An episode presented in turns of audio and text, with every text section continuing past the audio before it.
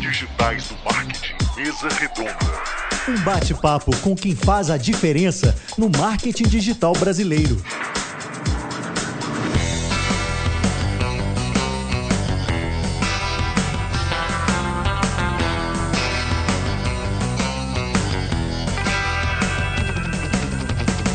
Fala aí pessoal, tudo bem? Bem-vindos a mais um Mesa Redonda do Digitais do Marketing. É isso aí, a Mesa Redonda é aquele programinha de 15 em 15 dias que a gente traz alguns profissionais da área, pessoal que já está atuando, que já tem alguma experiência para compartilhar, para bater um papo hoje, trocar uma ideia, sexta-feira para você, você deve estar tá ouvindo isso de manhã, ou quando está voltando do trabalho, ou no final de semana.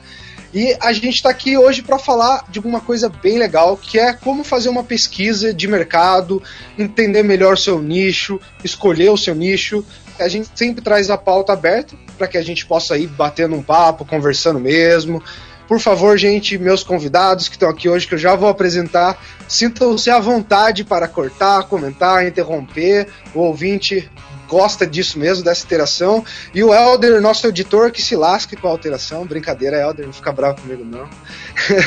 Mas então, também queria só falar para você que está ouvindo aí pela primeira vez, não conhece o formato, para você ir lá no nosso site digitaisdomarket.com.br barra podcast. Lá a gente sempre faz esse modelo de mesa redonda e também entrevistas com profissionais da área, tá? Então, se você gostou, por favor, acompanhe e participe também.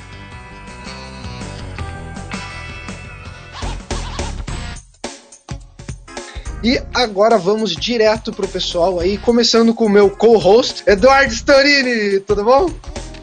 E aí, Yuri, tudo bem? E aí, pessoal, tudo bem? Para quem não me conhece, eu sou Eduardo Storini, sou cofundador do site do Digitais. E eu acho que é um assunto bem interessante, a gente vai debater aqui hoje. É, é uma coisa que, na verdade, eu acabo lidando no dia a dia, só que não é, na perspectiva de identificar nichos interessantes para trabalhar, né? Mas sim do já chega aqui tudo pronto, eu tenho que ver como melhor trabalhar com aquele, com aquele nicho, né? E, bem, e aí das duas pessoas aí de peso para Entender o nicho do cliente mesmo, você diz, né? Eu acho que é, uhum. esse é um feedback muito bom e o pessoal de agência vai adorar essa parte também, porque a gente separou também aqui já para falar algumas métricas, algumas coisas que podem te ajudar a identificar um nicho, tanto se você está vindo com o cliente, que é o caso do Eduardo, que já tem o nicho dele segmentado, escolhido, já está trabalhando, ou se você está querendo lançar alguma coisa e tudo. O meu segundo convidado aqui também, vocês já conhecem da nossa entrevista. Se vocês não acompanham, vá lá no site, ouçam a entrevista dele. É o grande Fábio Pessoa. Fala aí, Fábio, tudo bom? E aí, Yuri, beleza? Storini, pessoal, boa, no boa noite, bom dia, boa tarde, depende da hora que você está vendo esse vídeo aqui, né? Então, para quem não me conhece ainda, eu sou o Fábio Pessoa, trabalho com SEO já há bastante tempo. Tem meu blog lá, pessoal, fabiopessoa.com.br, que sempre que dá, tô lá postando algumas dicas de SEO, WordPress, Analytics, mais algumas coisas aí. E tô devendo artigo aí para vocês, né? Tô no erro. Tô sabendo que eu tô no erro com digitais do marketing, mas vai vir coisa boa aí. Assim que der um tempo eu preparo um artigo bacana e volto na ativa aí, né? Estamos na um espera, com certeza. Ó, o que o Fábio falou abre para vocês todos também que estão ouvindo. Tem conteúdo de qualidade, quer participar, quer contribuir, manda pra gente no Digitais. A gente sempre tá esperando gente nova e gente empolgada em compartilhar. E o último convidado ainda é a primeira vez, a primeira aparição aqui na nossa casinha, mas no podcast ele já contribui também em texto e tudo mais com a gente em artigos. Wender Silva, é Silva Souza, Souza Silva, qual deles você usa, qual você é, prefere? É Silva Souza, mas eu sempre me vendo como Wender Souza, que eu acho que Sou é menos... Souza, então. Então, Wender Souza, fala aí, Wender, tá bom? Bem, muito prazer aí para quem não me conhece. Eu trabalho com SEO e marketing digital também há aproximadamente 10 anos. É, já, já participei de vários projetos, trabalhei em empresas nacionais, multinacionais e também agência. É, mês passado agência de primeira... marketing também, é, é, essas agências que você falou e esses. Não, a agência de marketing, né? Certo. É, agência de publicidade, né? Uhum. E contribuí pela primeira vez aí no mês passado com o artigo e também espero sempre continuar contribuindo aí com vocês. E hoje você está num ramo também, para quem quer saber do Estado Tal, que está ouvindo hoje, não está ouvindo isso aqui há meses, que o Wender já vai estar tá em outra multinacional. É, você está hoje no ramo de passagens aéreas, ramo turístico, né? Para agências de turismo. Isso, eu trabalho no segmento de turismo. Basicamente, meu trabalho hoje é ajudar as agências, pequenas e médias agências, a entrar no mercado online, né? Temos poucos players hoje no Brasil, é, dominado pelos grandes, onde as agências de viagem estão perdendo vendas para esses players. Então, é, tem, nos últimos três anos eu tenho trabalhado em ajudar essas agências a, a entrar nesse mercado. Na minha ignorância aqui, você está falando daquelas agências que ficam no shopping, que ainda vendem por telefone, que sentam na sua Exatamente. frente. São porque agências... eu nunca comprei passagem assim, para é. mim é até estranho. São as agências físicas, né? Agora as agências físicas também conseguem vender online no site. A pessoa não precisa mais ver uma oferta da TAM em ter só a decolar como opção, né, para comprar. Agora as agências de viagem, um monopólio muito grande, né? Ainda. É. Agora as agências de viagem também conseguem oferecer essa oportunidade para os clientes dela. Wender, eu já vou fazer o gancho com você mesmo, então eu já vou perguntar. Dos nichos que você já brincou aí de agência de publicidade, de freela, dono de blog, site, esse ainda é um dos melhores que você já trabalhou em questão monetária, de conversão, de negócios mesmo? É um nicho bom? Sim, esse é um nicho muito quente é, no Brasil, porque tem vários segmentos onde muita gente investe, né? A gente tem que pensar no número de empresas que estão investindo naquele segmento, né? Então, quando você fala em turismo, você tem aí grandes empresas que em AdWords e também tem a parte hoteleira que é muito forte. Então, é, você nunca vai ver é, o seu conteúdo sem um, uma publicidade interessante que possa atrair um, um CPC bom aí para você. Então é o, é o, ecossistema mesmo de empresas envolvidas, tanto quem está comprando mídia como quem está comprando produto, né? É, um, um, monte de player, um monte de dinheiro, muito dinheiro envolvido também. Sim, é, eles não têm limite, assim, a concorrência não para de aumentar. Então, anualmente é, tem aumentado o valor do CPC, o que é bom para quem ganha dinheiro com isso. E de todos que você trabalhou, você falaria que esse é, é o melhor deles?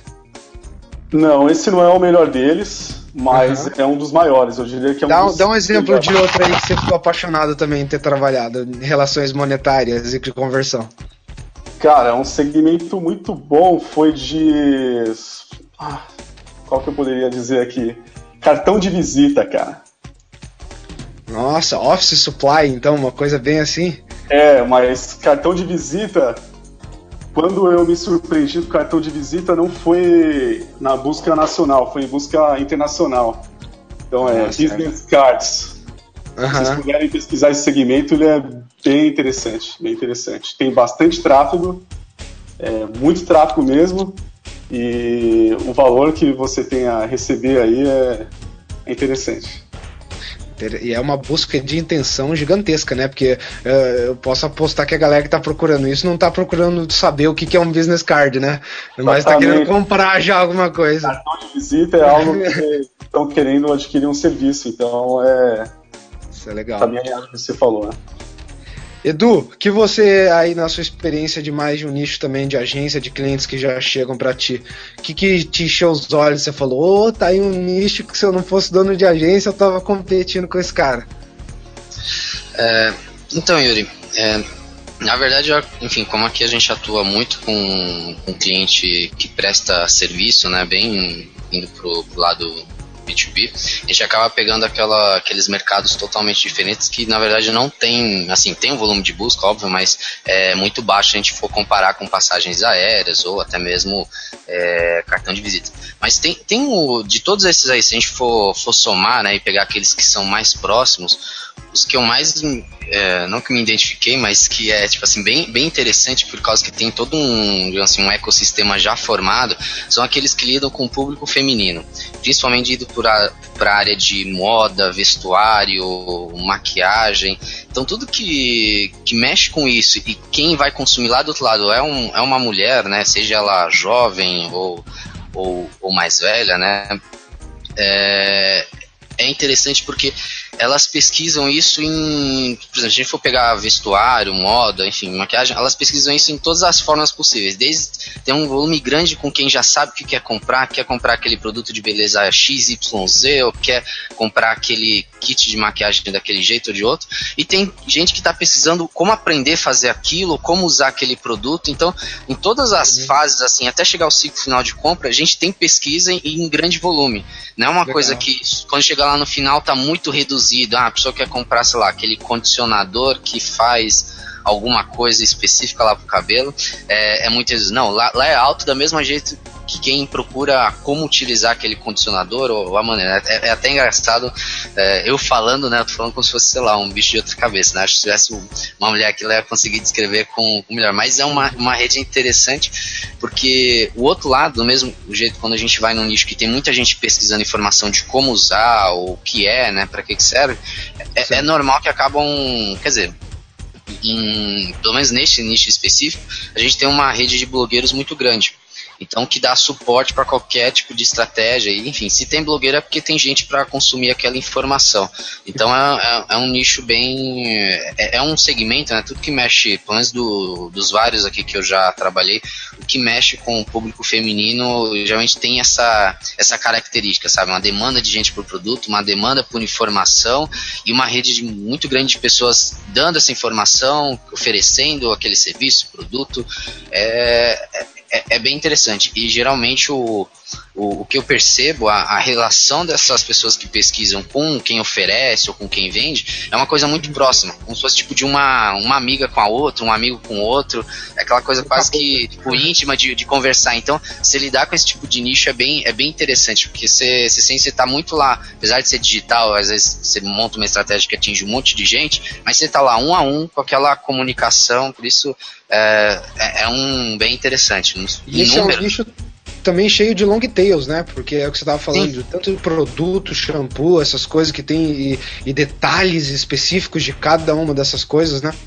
É, tudo que envolver coisa que tem uma certa dificuldade em utilização, produto ou serviço, vai, vai surgir long tail. Então, ainda mais nesse mercado que eles inventam produto para, sei lá, pra ponta do cabelo, pro cabelo inteiro, pro, sei lá, maquiagem do jeito pra, pra de manhã, tarde, noite, de madrugada, enfim, tem, é, tem tudo que é tipo, então acaba tendo muita oportunidade para trabalhar. É, é, é, bem interessante, assim. Fábio, e você? Suas experiências de nicho?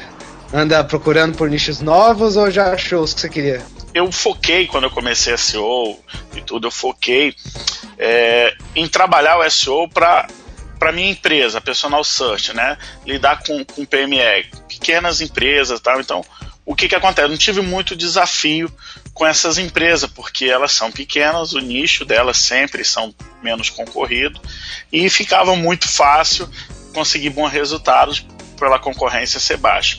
Mas eu já tive uma experiência no início, um blog que eu fiz de brincadeira lá zoando é, alimentando lá um pouco, que era um nicho de cinema. Então consegui chegar a uma época, tá bastante visita lá, 10 mil visitas por dia, até chegar o pinguim, o panda, o zoológico todo do Google e começar a derrubar aquele conteúdo que não era de qualidade. Porque você imagina milhões de sites falando de cinema, vai falar do filme que lançou agora, todo mundo praticamente está falando quase a mesma coisa, né? Agora, hoje em dia, com novas atualizações do Google, quem fala primeiro tem a relevância melhor, né? Então, assim, quem sai na frente. É relevante também, com certeza. Mas deixa eu falar, você falou que esses caras não tinham uma competição muito forte nem nada. Pra galera que tá ouvindo e que tá pesquisando no mercado, o mercado que eles estão ou o mercado novo para entrar, como você olha para um nicho e você fala assim: ah, esse nicho não tem muita competição? A gente usa ferramentas, né? Porque a gente não tem como chegar lá e falar assim: ah, a palavra tal, vou dar um exemplo empilhadeiras. É uma empresa que trabalha com empilhadeira.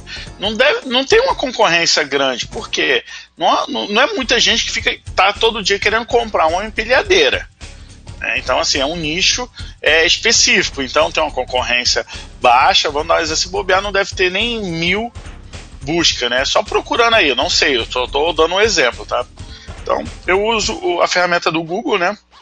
A localizar palavras-chave lá e analiso, vejo lá quanto é que está a busca dela mensal e após isso eu uso a SEMrush né? Coloco lá que hoje na Rush e vejo quem são ali que está ali dominando a primeira página, o que, que eles estão fazendo de estratégia, e eu começo a bolar uma estratégia para aquele cliente é, em cima daqueles concorrentes que já estão lá há mais tempo, né? Sei lá quanto tempo eles estão lá, mas eles já estão na primeira página há mais tempo.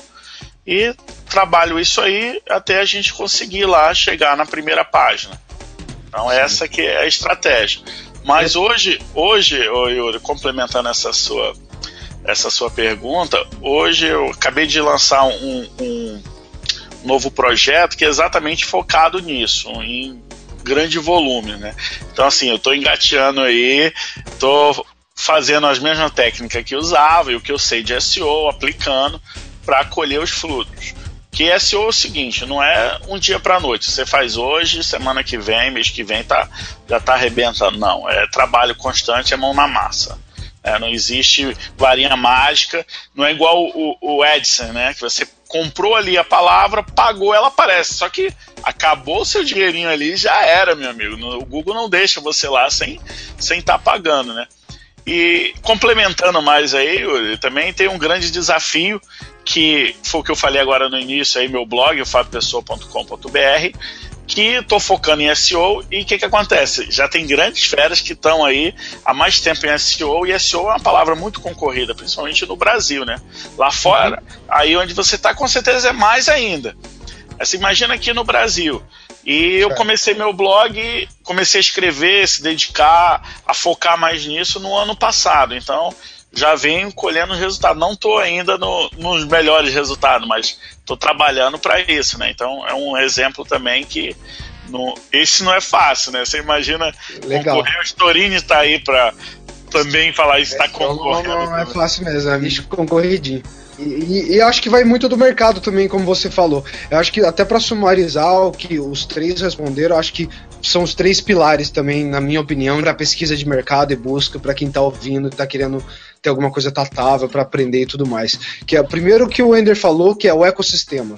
Tem players no mercado, aquele mercado é um mercado ativo, gira capital, tem um market share ali, tem uma coisa que tem como explorar, tem um, comercial por trás daquilo já de longa data, aquilo é, é uma primeira prova. A segunda é o que o Storini já falou também, que é estão produzindo conteúdo, tá tendo cauda longa, etc., que casa perfeito com o que se falou, que é com volume de busca. Eu acho que são três pilares para entender o nicho. É tem outras pessoas jogando, tem uma concorrência adequada e tem um volume adequado também para o tamanho do nicho que você está abordando. E aí eu acho que vai desde o nicho pequenininho, o nicho médio e o nicho gigante. Aí acho que vai também saber onde você atua.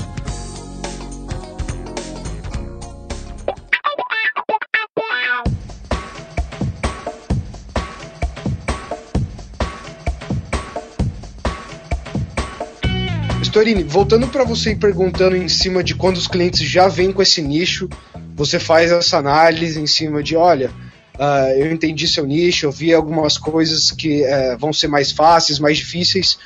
Tem alguma forma de saber se você deve se focar melhor ou se você deve começar abordando um conteúdo XYZ que é mais fácil ou que vai dar mais resultado com base nessa análise?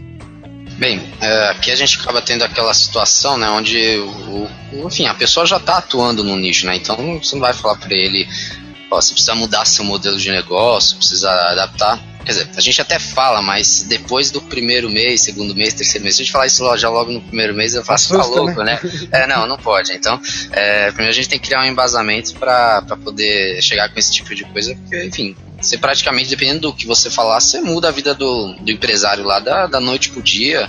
É, você pode dar muito certo, o cara ficar milionário. Enfim, às vezes acontece de dar errado, né? É, ou não, não dá o resultado esperado, né? Mas enfim. É... O trabalho como consultor é guiá-lo pelo melhor caminho, né? Com base na análise que você fez. Exato. E, bem, é, aí a gente realmente acaba se apoiando em cima de, de alguns números, né? E e algumas, enfim, algumas características do, do mercado quando a gente inicia a procura.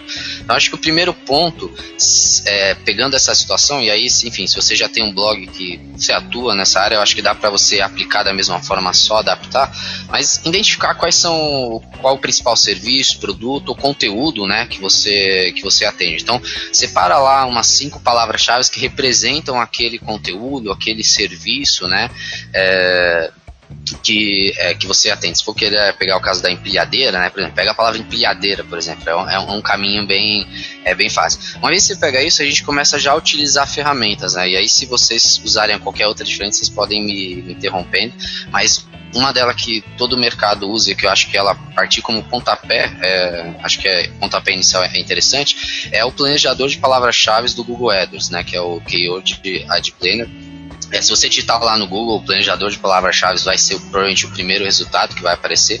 Lá ele, ele te passa informações que saem direto do próprio Google, né? Que os anunciantes, as pessoas que anunciam no Google, utilizam para verificar se, a, se aquela palavra-chave ela tem pesquisa ou não, enfim, serve mais para validar.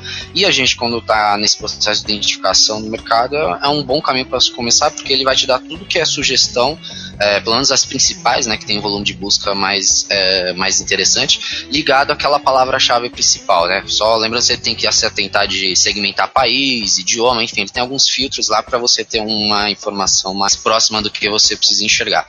Jogando lá, ele vai te dar uma lista de palavras, né? Com essa lista de palavras já dá para você começar já a imaginar como que é aquele mercado, ou como que as pessoas procuram por aquele produto naquele mercado. Então, você não tinha feito um post sobre isso também, pelo que eu me lembro? Eu acho que foi sobre o Word Planner ou foi o Webmaster Tools que você fez um destrinchado também assim? Eu cheguei a fazer, mas não foi no digitais, foi na foi no, no blog da gente, foi uma coisa mais simples, né, para uhum. os clientes. Mas o, o caminho é, é, realmente esse daí. Você você com, com, essas palavras você já começa a enxergar o que, que é aquele mercado. Então, se a gente for pegar o da empilhadeira, estou imaginando aqui porque, na verdade, eu acho que eu já trabalhei, não, já trabalhei sim com, com clientes desse segmento. Mas é, as pessoas vão buscar por empilhadeira, empilhadeiras. Provavelmente vai ter gente que vai pesquisar pelo modelo, empilhadeira, sei lá, XPTO, empilhadeira tal. Vai ter gente que vai buscar por características dessa empilhadeira, empilhadeira nova, empilhadeira usada, alugar empilhadeira, ou seja, as pessoas já estão colocando ações e algumas características. E vai ter gente que vai pesquisar por região. Provavelmente vai pesquisar empilhadeira São Paulo, empilhadeira Rio Grande do Sul, empilhadeira é, Recife, enfim. Por quê? É, o frete de uma empilhadeira de um local para outro é, é um valor é, bem enfim, caro, né, transportar uma empilhadeira de um estado para outro. Então, a menos que o preço compense. Enfim, nisso você já, já separou três grupos aí de pesquisa diferentes. É, desde região, se ela é nova usada, o modelo das empilhadeiras e as mais genéricas, né, empilhadeira, empilhadeiras.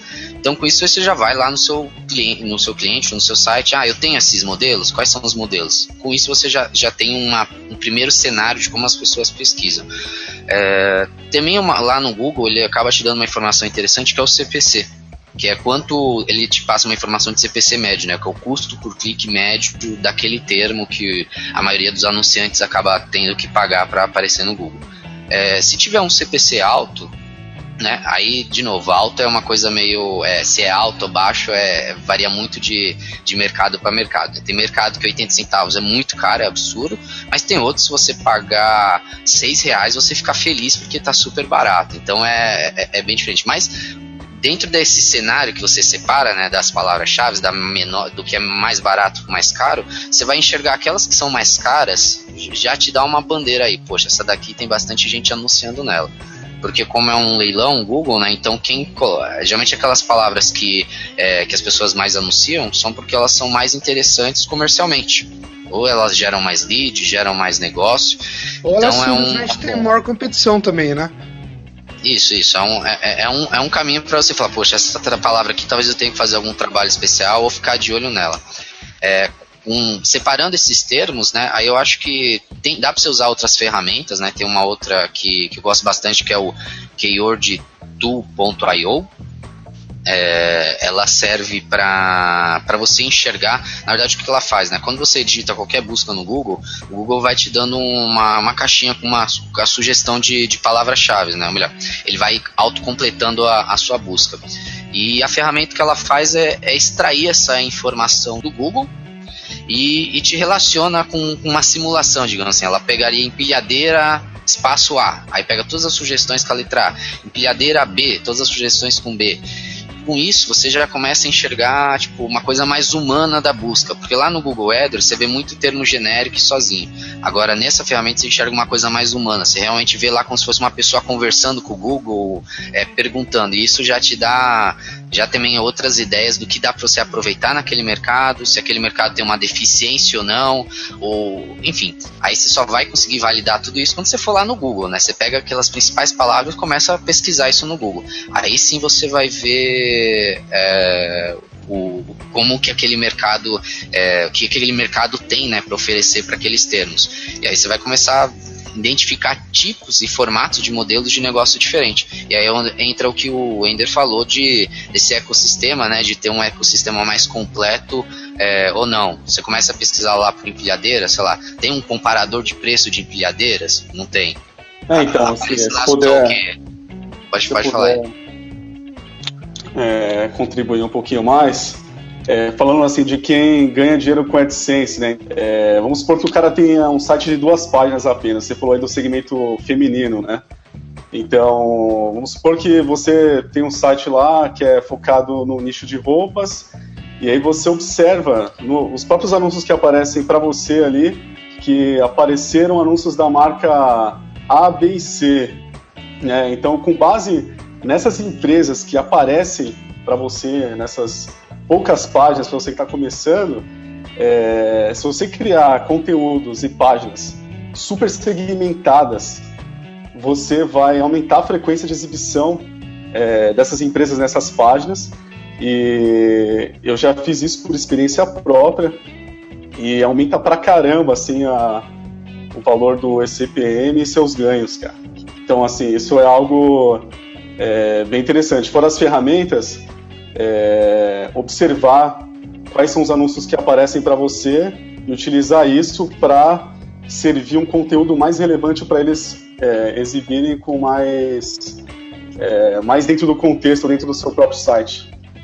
Eu usava muito, você falou de ferramental, Eduardo, eu, eu uso ainda o, o, Market Samurai, e ele tem um belo insight também que já puxa do Keyword Planner do Google e tal. Ele faz até umas continhas dentro dele com estatísticas estilo, ó, se você conseguisse ranquear quantas visitas possíveis você teria uh, na primeira, segunda ou terceira, entre as primeiras posições. E eu acho que isso é muito legal até para estimar estratégias, né? Exato, eu não cheguei a ter. Eu tive, acho que, um contato com o Market Samurai bem no início, que eles lançaram a ferramenta. Ele, eles é, funcionam bem para quem pesquisa em português? Ou? Funciona justamente porque ele usa da mesma API do, do AdWords, né, do Keyword Planner. Então, se você fizer aquele filtrinho, eu quero Brasil e eu quero só o hum, conteúdo entendi. na língua portuguesa, você consegue ter uma estimativa bem, bem legal disso. E o que, o que eu acho que é mais legal dele é porque ele cruza informações de várias plataformas. Então, assim, o Keyword Planner ele te dá concorrência, ele te dá o CPC, que são métricas da rede de AdWords, do Google. Se você pega o SEMrush, que é o que o Fábio falou, ou o Majestic, que são outras ferramentas, você pega métricas dessas ferramentas também, né? Tipo, o Majestic, vocês me corrigem se eu tiver errado aqui, mas eles têm um, o, o Moss tem o Domain Authority, o Trust Authority, uh, e eu acho que o, o Majestic tem o Citation Authority e o Trust Authority também. Então, você fazendo correlação com isso, você consegue até entender o quão difícil é aquela SERP. Então, assim, ah, empilhadeira, ela tem um milhão de visitas uh, por, por dia, por mês, que seja, e ele tem já meio milhão de resultados com aquela palavra-chave no título e não sei quantos mil backlinks, você já vai olhar e falar: opa, calma aí, né? O pessoal aqui, além de produzir conteúdo específico para a lava empilhadeira, eles ainda têm menções, ou seja, backlinks, mostrando que aquela competição ali, ela não é só de conteúdo, mas também de linkagem, referência e reputação, né? Pô, Yuri, falando um pouco sobre isso também, é, é uma coisa que eu descobri tem pouco tempo. Eu sabia que existia, mas eu nunca tinha visitado sites de qualidade. E eu fiquei com vontade de voltar no tempo depois que eu descobri. É, são sites que você, são sites específicos para pesquisa de domínios que inspiraram É, e junto com essas métricas, eu não sei se vocês utilizam algum desses sites, mas eu posso citar aqui. Com certeza. É, eu gostaria que alguém tivesse falado para mim há cinco anos atrás. É, mas tem, tem, o primeiro deles é o Just Drop It, é justdropit.com. São domínios about to expire, né? Que estão tipo 24 horas, Sim. que vão, vão esperar Você nos próximos 24 horas. Né? chave lá e fala assim: eu quero um domínio que expirou há X tempo. É, é essa pesquisa. É, então, aonde eu quero chegar? Se SEO está cada vez mais difícil, né? A gente usa como é, comparação se ele já tem um domain authority interessante, quantos backlinks ele tem, é, facilita muito você já iniciar o trabalho com um domínio que já tem meio caminho andado. Ou talvez é, já tenha tudo pronto e expirou tem dois dias. É, eu fiz uma experiência, claro que esse é pequeno, mas eu, eu cheguei a pagar 8 dólares no domínio, que sem eu fazer exatamente nada, de por mês, seja de backlinks, page authority, domain authority legal, que eu pude aproveitar, cara. E isso facilita demais, assim. É, o Just Drop é bom para pesquisa e o que ajuda a, complementar mais ainda é o domcop.com. O Domcop, é, depois que você já sabe qual é o domínio que você vai comprar, ele exibe todas essas métricas que você falou, Yuri. Ele compara, por exemplo, ah, eu quero trabalhar no segmento de empilhadeira. Se a gente tem empilhadeira lá, ele vai trazer uma lista de todos os domínios que expiraram ou que estão para expirar, se você quiser ver, e ele já fala qual que é a idade do domínio, qual que é o Domain Authority, o, o Moz Rank, eu estou vendo aqui agora porque eu tô colando aqui. É, ele fala até qual que é o ranking do site no Alexa, por exemplo, para você ter uma noção de quanto tráfego ele tinha. Então, assim, isso é uma mina de ouro, cara. Vale a pena você, para quem está escolhendo o nicho, quem trabalha com SEO, vale a pena todo dia ver se tem alguma coisa legal lá, se você estiver focando num nicho específico. E aí você já começa o trabalho com o meio caminho andado. Se você der sorte de ele ter se inspirado há pouco tempo, você já tem toda a máquina pronta e. Ah tá, uma coisa, uma coisa que eu esqueci de comentar do Tom Popper é que ele também, cara, oferece uns links do Wayback e alguns outros sites que eu nem conhecia. Se você quiser, você pode pegar o conteúdo antigo, colocar no ar enquanto você está desenvolvendo o seu. Isso já tem, você tem ideia, brother? Já tem ferramenta que fora na gringa de Black Hat que faz exatamente isso. Ele vai ah, no é? Wayback Machine, ele faz um crawl do Wayback Machine, ele, você faz o download do site antigo que saiu do ar, para você loucura. fazer o upload novo e falar: sou um novo dono, o conteúdo ainda está aqui, vamos dizer assim. Os então, caras são um rato. Então, esse... vamos, aproveitar a polêmica aí. aí eu, eu, vou lançar a polêmica, né? Mano, sabe é disso, sabe disso. É, é, sabe disso que o Google anunciou um tempo atrás que todo domínio, depois que entrava no processo de liberação, outro é, dono comprasse, né, sobre nova direção, ele perderia a autoridade, né? e aí, Yuri? O Ederson sabia falar, disso? Eu quero falar dessa. Primeiro, eu, sa eu sabia, e primeiro, é. esses domínios que o Ender estão falando, eles não entraram em processo de liberação. Tá, é a primeira o misconception. Eles são domínios que simplesmente estão inspirando, ou seja, o Ender é dono, o Ender esqueceu de pagar, o domínio expirou, ou ele não quer mais o domínio. Eu vou lá, eu registro o domínio. Pra quem não sabe, avisa, Desculpa, inclusive ele te fala, avisa fala. que o domínio for expirar daqui 30 dias. Se o cara esqueceu, você é avisado por e-mail naquela data que ele esqueceu e você já adquire no mesmo dia que expirou.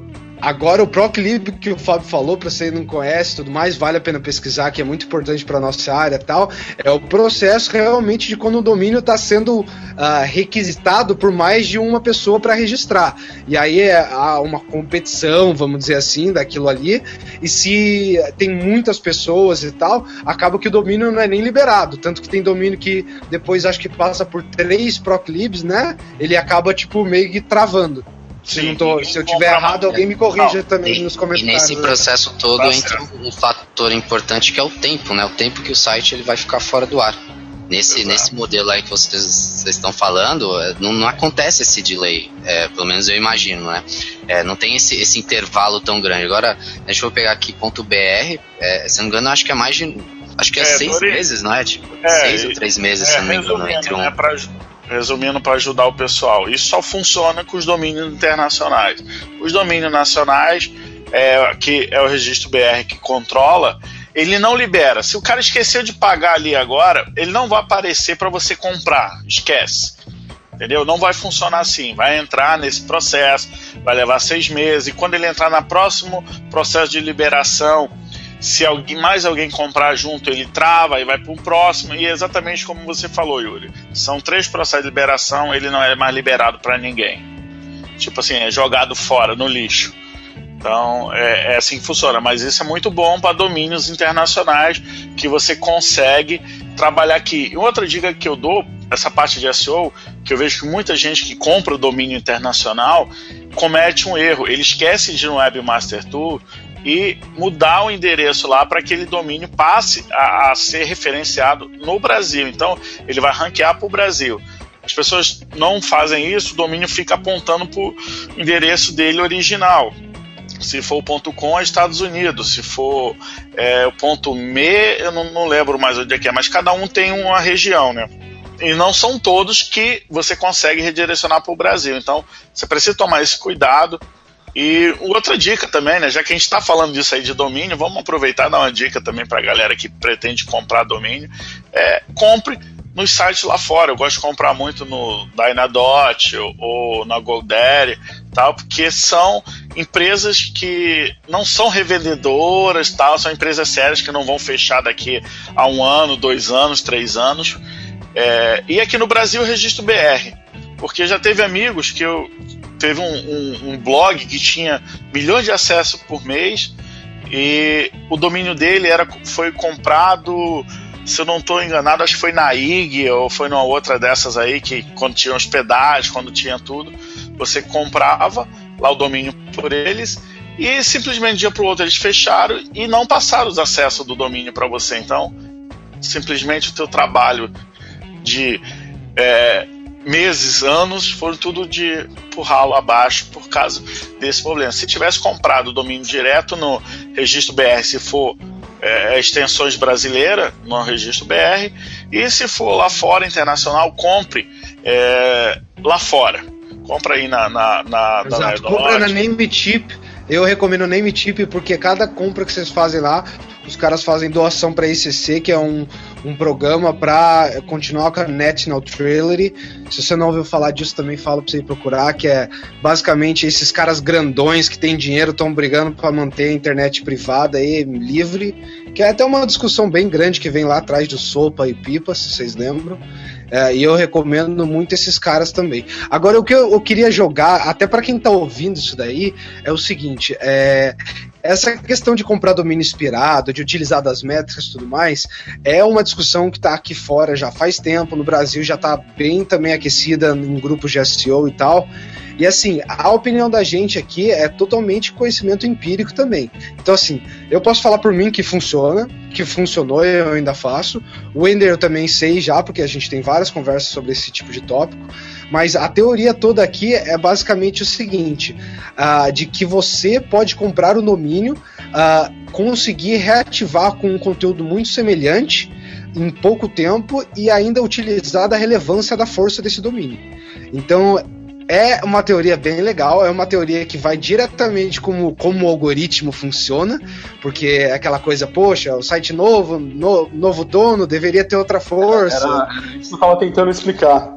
Será que o cara não tá dando uma de malandro fazendo é, isso tal? Então, começar com a roda pronta.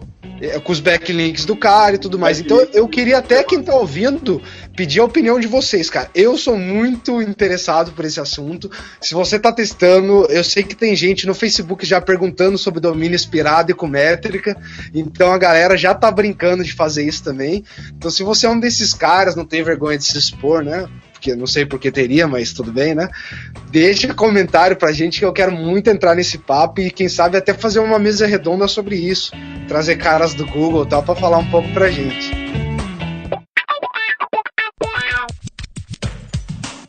Ô, Ender, o que, que você já teve de experiência que foi rápido? Porque eu já tive coisa de site de ranquear assim em semana, o que eu não vejo mais acontecendo. Cara, é... eu só vi isso no passado também. É... SEO, atualmente, você tem que utilizar essas técnicas para ter um resultado rápido, né? É... Eu nunca mais tive negócio. É, eu nunca mais tive resultado rápido. No passado, até quando a gente se conheceu, eu, eu nem dormia, porque era muito fácil, né, cara? A gente subia um site numa semana na outra, a gente já conseguia atingir o objetivo. É, mas hoje tem que mudar a estratégia, né? E esse exemplo que eu usei é muito bom. É, eu comprei um domínio, pensa, investimento de 8 dólares só, e os backlinks dele, toda a autoridade que ele já tinha fez com que tivesse ganhos no, já logo de cara na primeira semana. Então, essa estratégia é muito boa. Vai da, vai da inteligência da pessoa em fazer a pesquisa e fazer boas escolhas, né? Entender o que, que é, o que, que é, o que, que vale mais a pena naquele momento e, e tirar proveito disso, né? Agora, eu vou, eu vou mudar um pouco ainda falando de domínio, mas eu vou levar uma pro Storini que surgiu no Hangout ontem SEO do Fábio lá. Storini, o cara estava perguntando pra gente. O meu, meu cliente ou o meu projeto aqui, projeto longo prazo, nada de, de blogzinho que vai morrer amanhã, empresa mesmo, tá? Estilo de, da galera que você trabalha, que precisa ter aquela análise, decisão e tudo mais. Os, a dúvida do pessoal era: se eu tipo tenho uh, domínios semelhantes, vai, empilhadeira, uh, materiais para empilhadeira, as melhores empilhadeiras. O que, que você recomenda para um cara desse? Você recomenda ele a fazer sites diferentes ou você recomenda usar todos os domínios apontando para um lugar só? Tá. É, é uma boa pergunta, viu? É, é uma boa pergunta. É uma boa. É, na, é uma, uma, boa pergunta. É, na verdade, eu acho que não tem um, um, único caminho, né? Vai, vai muito do momento lá da empresa. Porque quando a gente fala de empresa, né? A gente, a gente tá Na verdade, enfim, é, a gente está envolvendo aí um monte de, de pessoas e, e também empresa na verdade não tem que se posicionar através de site, ela tem que se posicionar através da marca dela, né?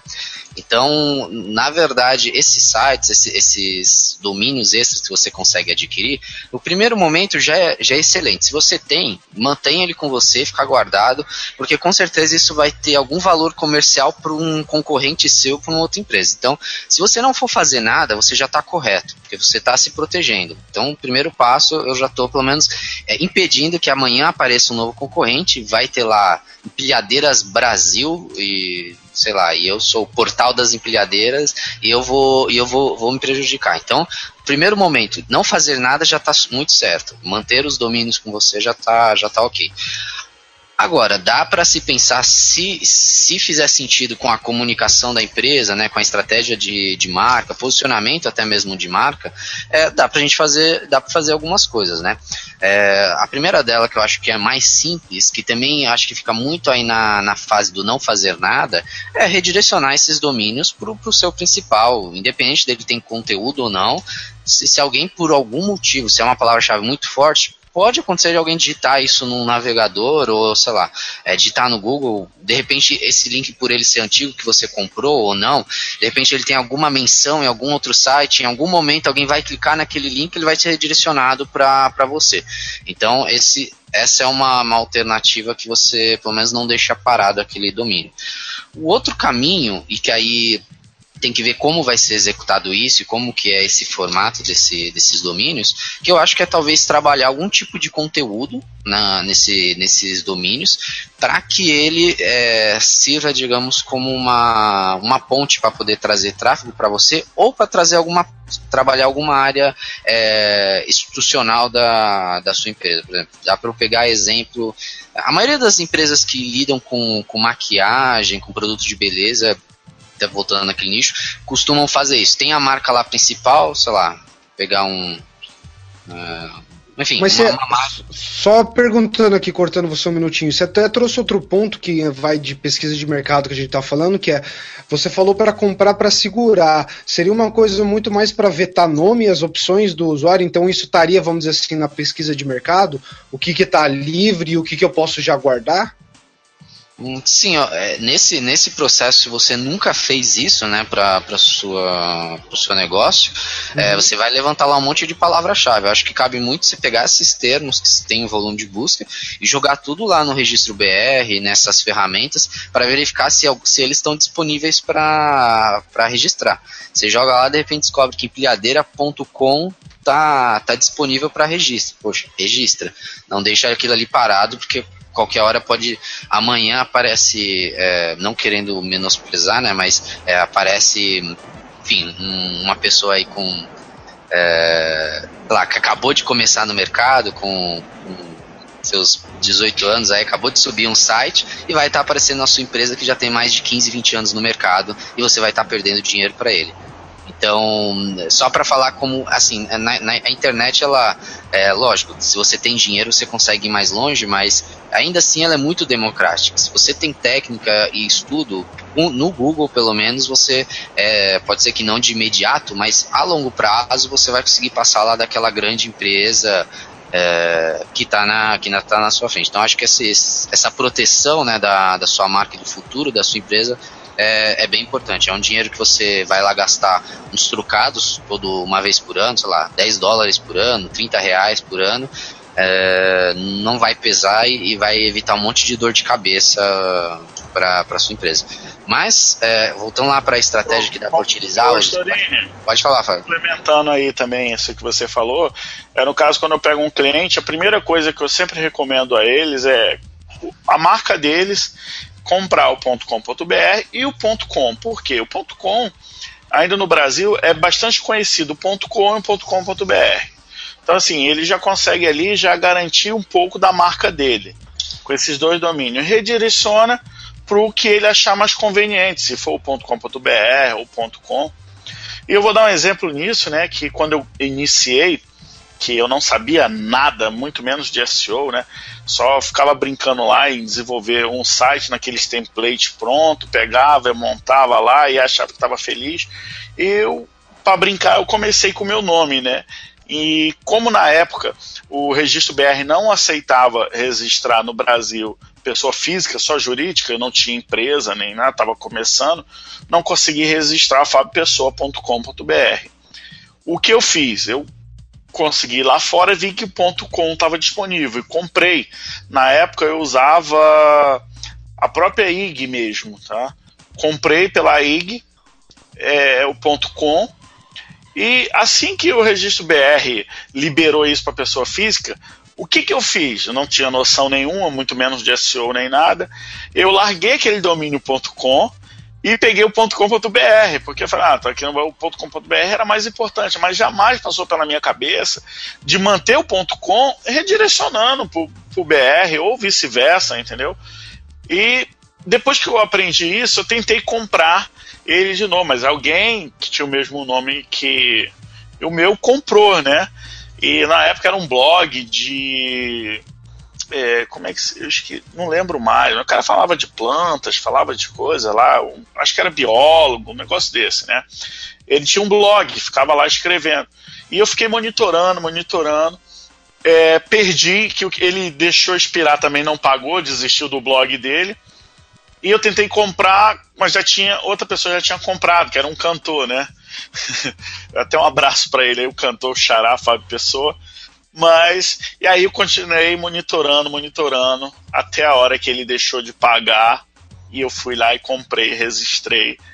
E até mesmo o cantor entrou em contato comigo, que falou que o pessoa responsável por lá vacilou, ele esqueceu Aí você falou para ele, ó, se você quiser comprar de volta, o domínio agora custa 5 mil reais.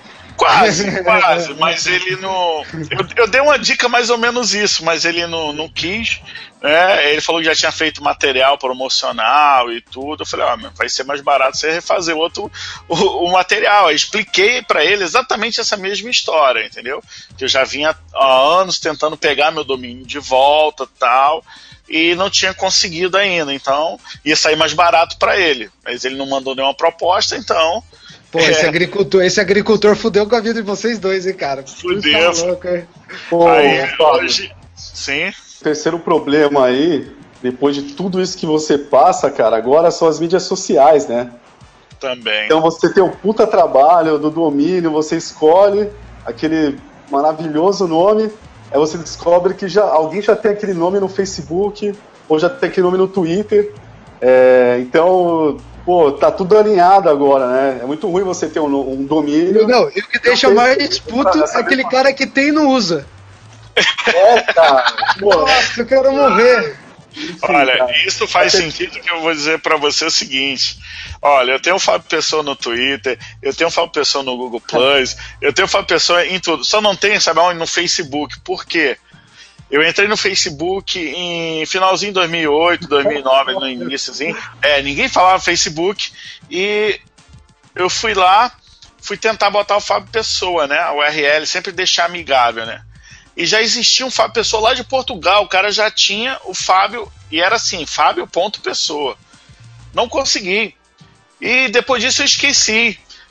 Esse cara deletou o Facebook dele e ficou o nome livre. Agora o outro Fábio Pessoa aí foi lá e registrou.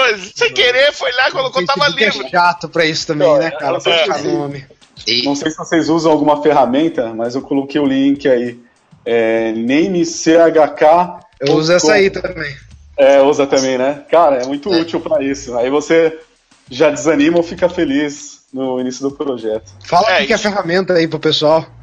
Então, É, essa ferramenta você consegue pesquisar é, em dezenas de redes sociais se a sua marca está liberada ou não. Então você consegue saber, por exemplo, se, sei lá, o seu nome é se o nome da sua empresa é Cachorro Louco, você sabe se alguém tem o barra Cachorro Louco no Facebook, no SlideShare, no Twitter, ou no Tumblr, LinkedIn. Isso aí você não precisa nem procurar, porque ele tá falando da minha outra empresa, cachorrolouco.com. Não, brincadeira. Mas nome, nome bom isso aí, cachorro louco, cara. Cachorro É uma Louco, é, marca é. que fica, né? Isso é marketing viral, né? Então, e, é, fora isso, é, é uma única pesquisa. Você já sabe o resultado em todas as redes sociais. Então, é, é bem legal. Você não perde tempo aí fazendo pesquisas uma por uma. uma situação legal que acontece, é, não sei se foge do assunto, mas quando a gente está falando dos domínios que já tem ou não tem, né? E quando você, você pega, chega uma pessoa, né, que vai, que vai iniciar o trabalho, ele, enfim, ele ainda está em fase de desenvolvimento de site, apesar de já tem a empresa funcionando há X tempo no mercado. E, sei lá, a gente for pegar aqui o exemplo, uma empresa de, sei lá, de, de caneta, né? Aí o cara tem o domínio lá caneta.com. Só que quando você inicia o trabalho, você vê que já existe o caneta.com.br há mais de 10 anos no mercado e se você for iniciar algum trabalho, em algum momento vocês vão se encontrar lá na primeira página, né? E aí, o que, que você recomenda? Você fala pro cara, pô, cara, vamos trocar de domínio, vamos pegar canetas é, do cachorro louco, sei lá, .com ou .com.br, ou, ou não, Cachorro ou, ou louco continua. É, nunca mais É, vai ô. esquecer nossa brand. ou, ou você Assim, eu costumo separar muito o que você é na vida real para o que você é no digital, né? Então, É por isso que seus exemplo- profiles são o cachorro louco no digital e. Não, Resumindo, por exemplo, né, eu já trabalhei para uma. você tem personas, né? Você cria É. personas. Você é, viu que ele se entregou aí, né, Fábio? É, isso aí. Não, eu fiz o trabalho para uma. Quem, quem nunca? Fala aí, fala aí, Yuri. Quem nunca? Sabe, sabe aquela loirinha de olho azul, né? Cabelo loiro que te adiciona no Facebook? Então, né? É, é o Waver, gente. É. Mas enfim, eu não queria falar, mas tudo bem. Cara, você me trolando. Agora, ó, tem mais uma dica aí, ó. Além de cachorro louco, tem A Casa Caiu. A casa caiu, é. então, mas eu, eu fiz um trabalho há muito tempo atrás para uma hípica, que o nome era Manege ND. Esse era o nome da hípica, é um nome pô, que não faz o menor sentido. E aí eu orientei eles a registrar o domínio com a palavra-chave exata, e quando a pessoa abriu o site, era impactada pela, pelo nome da hípica real. Né? Então eles trabalharam sempre com esse domínio, conteúdo relacionado à palavra-chave, que eu não me lembro mais qual que a gente tinha focado, mas depois que, sempre que a pessoa interagia no site, interagia com o nome deles mesmo. Não sei se exatamente, se foi exatamente essa a sua pergunta. Ó, eu tive um caso que talvez entre, Storino, que você falou, que é muito similar, que é tipo, o cliente, a brand do cara é nome de, de produto. Então é uma coisa muito assim. É... Olha, os caras estão mandando aqui no chat para quem tá ouvindo já que o cachorro louco já tá registrado, então pode esquecer, viu, gente? Não dá mais pra você pegar a marca. Não, peraí, Provavelmente peraí, deve ser calma. do Ender, tá? Ô, Yuri, calma aí que tá tendo domínio internacional, hein? Aproveita a pesquisa aí que ainda tem um internacional livre lá que você consegue pegar e brigar aí na SERP aí com Passando ele. Passando os bastidores. Nossa, fica, fica a dica aí que em abril, tá, desse ano, é, 2015, tá, ele tá expirando.com.br, então. Opa, vamos, vamos aguardar ansiosamente aí. Ó, fica a dica mesmo, porque eu esqueci de falar até uma coisa do site que o Ender recomendou. Se você quer monitorar algum domínio conforme a data de expiração, esses caras têm esse serviço também. Eu acho que é gratuito, é simplesmente tipo um robô que vai lá e vai olhar a data de expiração e vai te avisar perto dessa data conforme você pediu. Então, se você está espiando um concorrente, quer ver quanto que o domínio dele expira, sei lá, e pegar essa entra na parte de pesquisa de mercado também. Mas eu queria deixar uma última também, assim, que é em relação a é, espionagem, vamos dizer assim. É uma coisa que é uma palavra que soa ruim, mas não é, gente. É na parte boa da palavra de conseguir acompanhar, entender o que seu concorrente faz e tudo mais. Eu acho que isso é essencial e eu não acho que é perda de tempo. É, o Eduardo tá me corrigindo aqui, Eduardo. Eu vou até falar o que tá falando no, no, chat aqui. Ele tá falando monitoramento é mais bonito que espionagem. Eu concordo, fica, fica menos intrusiva. Mas, continuando, basicamente é ver o que seu concorrente está fazendo certinho, ficar de olho, porque assim, não é perda de tempo, tá? Ele tem uma equipe, ele tem um insight, ele tem estratégia, ele tem feedback que nem você. Presumindo que ele é um cara bom, que ele é um cara que tá no mesmo jogo que você, olhar o que ele faz é muito interessante, tanto para conhecimento estratégico, tanto para entender que jogo que você está jogando. É, é, a galera que está pondo dinheiro, é a galera que está investindo tempo, para que lado que eles estão focando, onde está dando mais resultado. Então é a, a tática de guerrilha também que muitas pessoas referenciam e que na hora de pesquisa de mercado, na hora de pesquisa disso, é muito importante. Tanto se você já está no nicho ou se você está entrando se você já está num certo nível, também está nas primeiras posições em alguma busca muito concorrida, você trabalha em uma empresa, é, você é muito questionado e cobrado, né? Então, fazer esse monitoramento ajuda você a ter argumentos e fazer com que a sua equipe ou quem está acima de você entender o motivo pelo qual, é, naquele momento, de repente, você teve uma queda de tráfego. Isso aí. E a outra coisa que eu também queria deixar que entra um pouco nessa parte que aí não, não, não posso nem usar a palavra monitoramento, apesar de ser bonitinha, mas eu fazia muito isso quando eu queria ter insights um pouco maiores do meu competidor e tudo mais, quando eu estava entrando no mercado. Então é o que? Faz a persona do cachorro louco, que nem o Ender, da, da, da Bruna Surfistinha, a menininha loira, manda um e-mail para esse cara, fala, e aí, que, que você, quanto que você está cobrando, o que você está fazendo e tudo mais. Entenda um pouco do seu mercado também. Não, não vá ser fazer só isso com o intuito de encher o saco do cara, que isso daí é, é agir de má fé. Agora, entender um pouco dele, utilizar um pouco mais dessa estratégia para conseguir entender o mercado em si, o que o seu competidor está fazendo, é uma coisa que muita gente faz. Para falar de B2W, essas coisas, mas sem colocar nome, já colocando, esses caras utilizam muita tática de guerrilha de ir lá fazer compra no concorrente, para olhar estoque, para olhar se os caras estão bom de suporte, de pedido, de ticket. Então é, é a questão de você testar o seu concorrente sempre também. É, Yuri, aproveitando aí o gancho, né, voltando a falar nisso, foi uma boa pegada esse assunto, porque às vezes as pessoas esquecem esse pequeno detalhe, né? Que no caso aí é o seguinte, voltando lá para empilhadeira. É, eu vou comprar um site que quero ranquear para empilhadeira, quero anunciar no AdWords, mas eu não vejo os concorrentes quanto é que eles cobram pela empilhadeira. Então o que, que vai acontecer? O que, que vai adiantar você estar tá lá em primeiro e você vender mais caro do que teu concorrente? Porque você quer um lucro maior, porque você está investindo. O que, que vai acontecer? Ele vai conseguir vender muito mais do que você, estando abaixo de você lá, porque o preço dele é menor. Porque quem procura no Google, pessoal, é uma dica que às vezes o pessoal esquece essa, essa sacada. Quem procura no Google é porque quer pagar o menor preço. quer ver lá quem é que está vendendo mais barato, ele vai pesquisar, vai entrar no segundo, no terceiro, ele jamais vai pegar o primeiro resultado e vai comprar ali, jamais. Ninguém faz isso. Você faz isso em casa? Alguém aqui que está aqui é, na sala faz isso? Ninguém faz, né? Chegar lá e comprar no primeiro lá. Ele vai pesquisar, vai ver o preço, vai ver o que, que o outro tá mais barato, ou se o outro tá mais caro, mas por quê? Porque entrega mais rápido. Entendeu? Então tudo é isso, é, é, é saber como é que teu concorrente age naquele mercado e você conseguir entregar o, o seu produto é, mais barato, se for o caso, mais rápido, uma pronta entrega faz uma diferença dependendo do produto. Tudo isso vai fazer diferença, ter, ter no estoque, logística, tudo. Então é entender isso aí, porque não adianta também só você trabalhar, pensar em estar lá em primeiro e comprar link patrocinado, comprar mídia no coisa, e você esqueceu o básico. Quer saber como é que tá seus concorrentes? Você só está pensando ali em você, ah, eu quero ter a mais de tanto de lucro, vou botar lá o preço X. Mas peraí, quanto é que o mercado está cobrando? É, então é. Acho é, inteligentíssimo. É, o Ender falou que não pesquisa preço, não, porque ele falou que a hora dele é muito cara para ficar pesquisando, ele falou que compra no primeiro.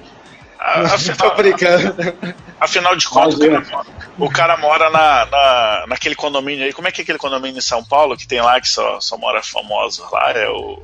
Não, não Alphaville, pode Alphaville, Alphaville. Mas vamos, vamos invadir a casa dele, não aí. fala onde ele mora, não. Lá onde não pode ir metrô, fazendo propaganda enganosa aí, cara. Lembra aí, Olha, figura pública assim, é, fica em risco quando fica exposto no lugar que ela mora, ó, Fábio. Foi mal, desculpa. Gente, eu, eu, tô, eu tô brincando aqui também, porque também tá chegando um pouco no final também, apesar de querer falar mais, a gente tá quase chegando numa hora, vai bem rápido, nem dá para perceber. Eu queria abrir ainda um pouco mais o espaço para a gente encerrar, mesmo se alguém tiver mais um último pensamento, eu acho que ainda dá para levar. E eu também já queria abrir para vocês uh, deixarem um, pouco das suas redes, do seu jabás aí, onde o pessoal pode te seguir, pode acompanhar o trabalho que você está fazendo, tá bom? Eu vou começar pelo Ender, que está vindo a primeira vez aqui com a gente. Wender, você tem algum fechamento que você queira deixar e onde o pessoal pode te encontrar para continuar essa conversa, além do Digitais do Marketing, que você já está lá?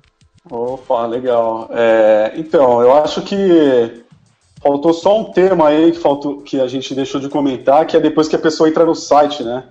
Então, para quem quer ganhar dinheiro ou converter, é muito importante testar e ver o que funciona melhor, né? Então, depois de todo esse trabalho é, de conseguir posicionar a pessoa entrar no seu site, é, será se o posicionamento daquele banner é o melhor para a pessoa validar a pesquisa, né?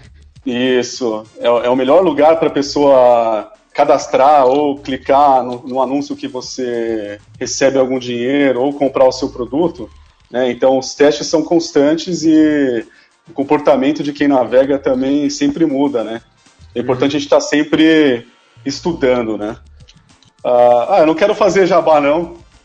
É, escrevi tem pouco tempo aí no Digitais do Marketing, falando sobre a dificuldade de sair da mediocridade e fazer acontecer.